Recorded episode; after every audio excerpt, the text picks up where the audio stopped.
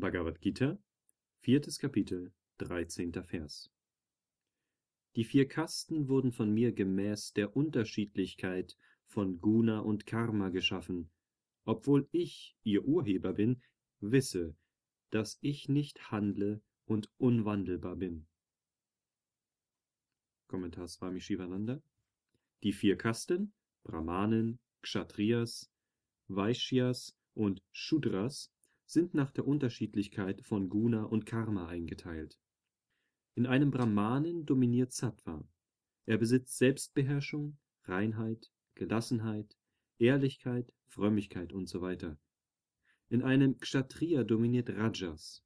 Er besitzt Kühnheit, Glanz, Festigkeit, Gewandtheit, Großzügigkeit und eine Herrschernatur. Bei einem Vaishya dominiert Rajas und Tamas ist in geringerem Maße vorhanden als Rajas. Seine Pflicht ist es, zu pflügen, das Vieh zu schützen und Handel zu treiben. Im Shudra dominiert Tamas und Rajas ist in geringerem Maße vorhanden als Tamas. Er dient den drei anderen Kasten. Charakter und Neigungen des Menschen verändern sich entsprechend der Gunas. Obwohl der Herr der Urheber des Kastensystems ist, ist er es doch auch nicht, da er nicht handelt.